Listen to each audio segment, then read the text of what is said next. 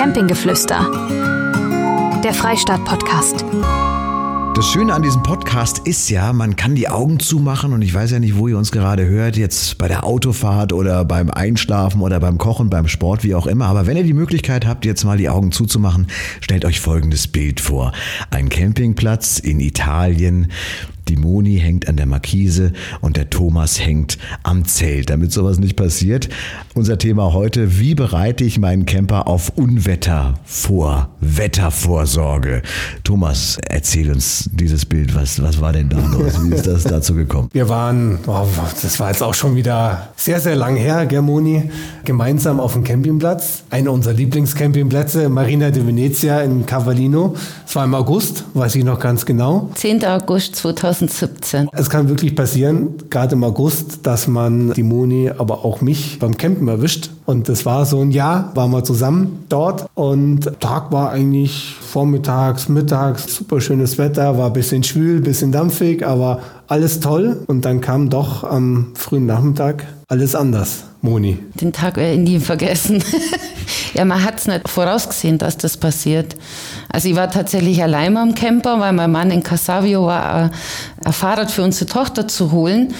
Und es hat ein bisschen leicht so tröpfelt und dann haben wir gedacht, ah, jetzt mach ich mal alle Dachluken zu und alle Fenster und zieh zum Glück hinter mir nur die Schiebetür zu vom Pössl und dann ging es auf einmal schlagartig los. Es hat gestürmt, es hat geregnet, es hat durchpfiffen und eigentlich keiner hat genau gewusst, was gerade passiert.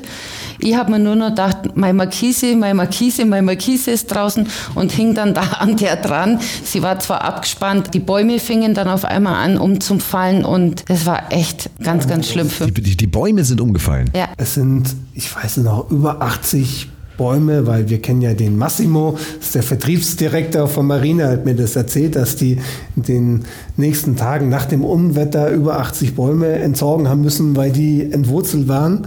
Was ist passiert? Es ist vom Meer aus, ist eine Windhose durch den Campingplatz durch. Völlig überraschend, ohne Vorwarnung und dementsprechend sah nach der Windhose der Campingplatz auch aus. Die haben Dutzende von Bäumen von den Fahrzeugen runter tun müssen. Also der eine oder andere Baum ist dann natürlich in einem Preismobil oder Wohnwagen gelandet. Viele waren da relativ sorglos, viele Camper, und haben ihre Markisen, ihre Zelte ohne Sturmabspannung, also wirklich komplett offen hingestellt. Die waren natürlich zerlegt.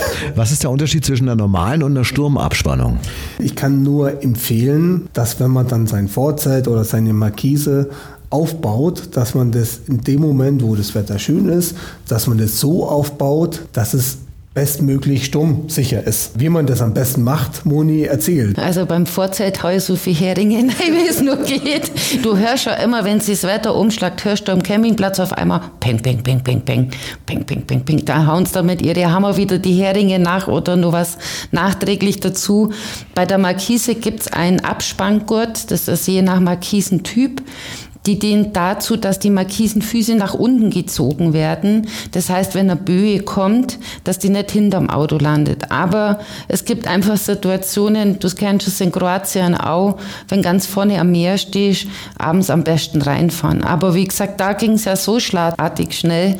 Also ich hätte sie gar noch mal geschafft, reinzufahren. Man hat es jetzt vom Wetter her gar nicht so einschätzen können. Es war halt so, dass man schon, wenn man am Himmel geschaut hat, oh, halt so dampfig war, so schwül war, da hat man schon gesehen, da kommt jetzt ein ordentliches Gewitter. Und wenn sowas kommt, dann gehe ich auch immer raus und tue zum Beispiel den Tisch umdrehen, dass er platt auf dem Fortseitteppich liegt. Ne, dann kann der Fortseitteppich nicht wegfliegen. Ne? Und ich tue halt alles, was so wegfliegen kann, tue ich halt aufräumen und zur Seite. Ne? Das habe ich auch gemacht habe aber trotzdem nicht mit dieser Windhose gerechnet. Bei dir, Moni, da stand ja dann die Markise auch nur, weil du A, diese Stromausspannung zweifach gehabt hast und B, was ja auch wichtig ist, du hast die richtigen Heringe als Spezialistin dabei gehabt, weil es gibt ja, und in Marina de Venezia ist eher sandiger Boden, dann brauchst du halt andere Heringe, eher breitere, als jetzt in Kroatien. Wenn du steinigen Boden hast, da brauchst du eher sehr, sehr stabile und schmale Heringe. Was waren das für Zauberheringe? Ihr habt die ja auch im Sortiment. Ich hatte da tatsächlich, da hatte die Platte von Peggy Peck dabei und nur die Sturmabspannung von Thule direkt dann. Und aber auch noch vorne ein Sunblocker drin, der hat es mir natürlich auch noch mit runtergezogen. Den seitlichen hat es mir weggerissen. Was heißt Sunblocker? Das ist ein Material, das ist so gitterförmig. Das kann man vorne in die Markise über den Keder einziehen und dann blendet dich die Sonne nicht so. Das kann man da eben einziehen. Das wird nach vorne abgespannt und das hat mir auch natürlich die Markise nach vorne noch runtergezogen. Ich muss auch ganz ehrlich sagen, da hast du schon mehr das Gefühl gehabt, auch vom Wetter her, auf was du schaust. Ich war da total blauäugig. Also um mich waren halt Bäume rum und ja, der Himmel war ein bisschen bedeckt, aber du hast dann eigentlich mal was ganz Cooles zu mir gesagt. Das war das Jahr zu drauf dann, wo ich dann immer so Panik gekriegt habe, wenn der Wind kommen ist. Und du liegst am Strand und da hat der Thomas dann zu mir gesagt, Moni, wenn die Wolken vom Land kommen, kannst du gemütlich zu deinem Fahrzeug gehen und schauen, wie der Markise fährst du rein oder raus oder lass du draußen. Kommt's vom Meer, legen Gang schneller ein. Da waren wir aber in Kroatien, waren wir zusammen in Kroatien und äh, das ist natürlich von Lokalität zu Lokalität unterschiedlich. Und in Kroatien auf dem Camping Krieg Ne? Da ist es so, dass wenn die Wolken und der Wind vom Meer kommen, dann wird es um einiges gefährlicher. Das weiß ich noch, Freistaat TV haben wir ja auch das Video gemacht, wie man die Markise äh, befestigt ja. und so weiter. Also bestes Beispiel vor dem Sturm und die Markise hat gehalten. Ne? Ich muss ehrlich sagen, ich hing ja dann auch im Zelt und ich habe die Moni nicht gesehen, weil die Moni war in, in einer anderen Campingstraße. Ist ne? vorbeigeflogen. Ich hing am Zelt und es war ein, Gott sei Dank, ein Camper, Domete Camper Luftzelt also ohne Gestänge, sondern mit Luftschläuchen. Und das hat es zwar immer eingedrückt und ich habe immer aufgepasst, dass es mir nicht wegfliegt. Aber ich habe natürlich da auch einen Fehler gemacht, weil ich habe dann erst, wie die Windhose vorbei war, habe ich rausgeschaut und habe gesehen, dass links und rechts vom Zelt und vom Wohnwagen die Bäume lagen. Ne? Und hätte auch mal ein Baum ins Zelt reinfallen können, hätte mich erwischen können.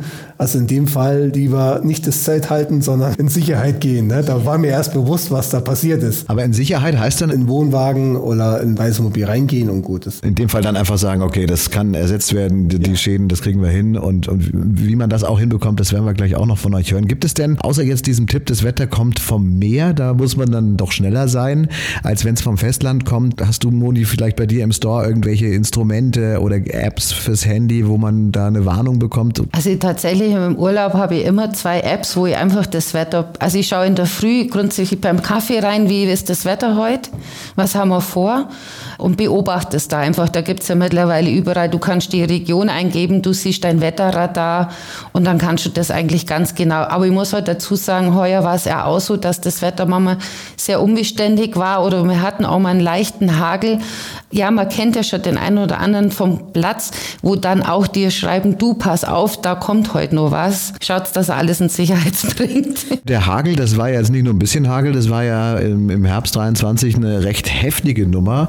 Thomas, ihr habt, du hast es gesagt, 1000 Fahrzeuge hier stehen. Was war denn hier los? Einen halben Kilometer oder einen Kilometer weiter im Nachbarort ist die Schneise mit dem Hagel noch durch. Und wenn die über Sulzumos an sich gegangen wäre, also über den Freistaat, dann wären wir jetzt nicht ganz so locker. Und welche Möglichkeiten gibt es, wenn, wenn sich das jetzt abzeichnet? Wir hatten es in Italien am Gardasee südlich unten, da hat es die Dächer weggehauen, Autoscheiben zerstört.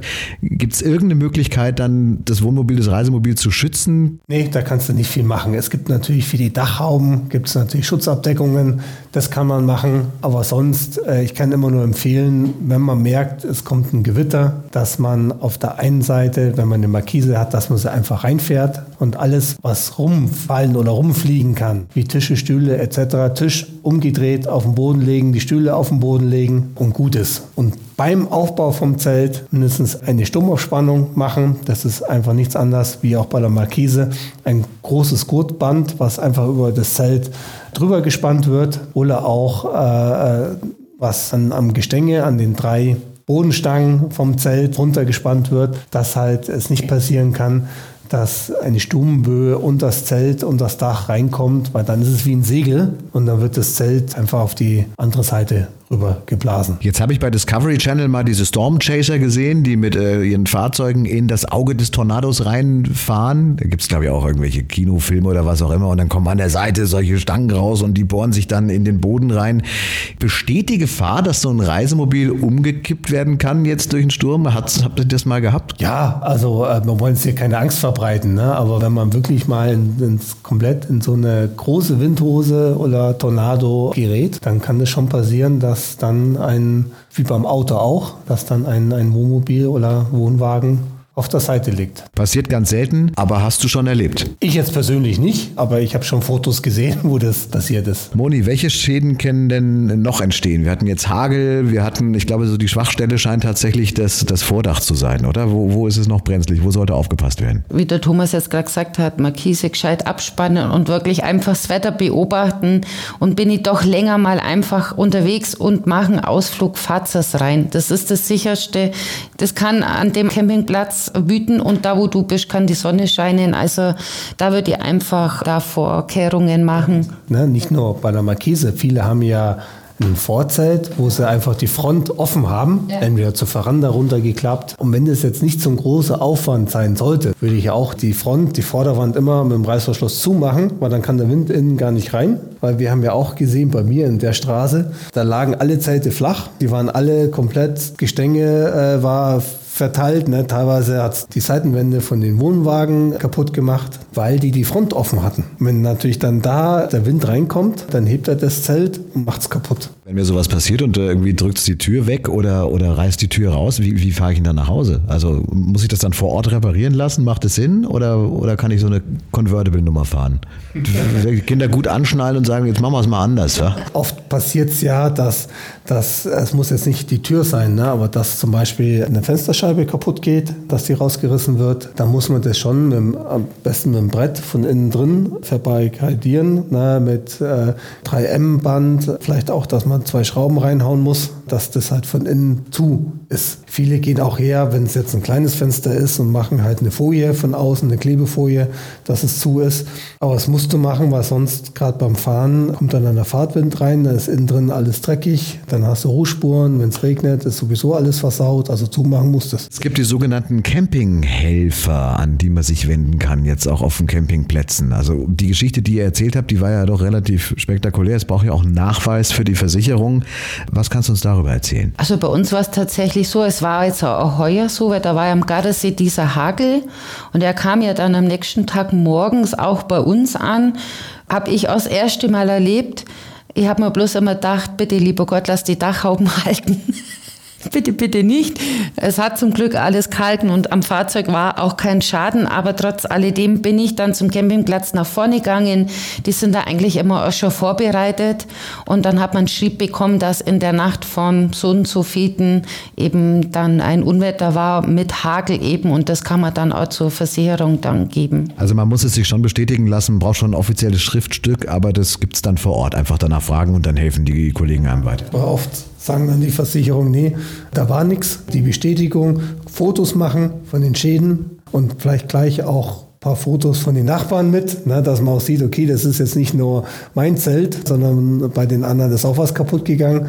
Das hilft dann immer ganz gut. Achso, du meinst jetzt die Fahrzeuge von denen. Ich dachte, okay, wenn man die Nachbarn fotografiert, sagt, schau mal, der sah aber auch ganz schön verbeult aus. Ja? Also nein, es geht ums Fahrzeug. Okay, dann haben wir das nochmal geklärt. Ich meine natürlich das Nachbarzelt. Also bei uns im Haus gibt es ja zum Beispiel auch Jan und Partner.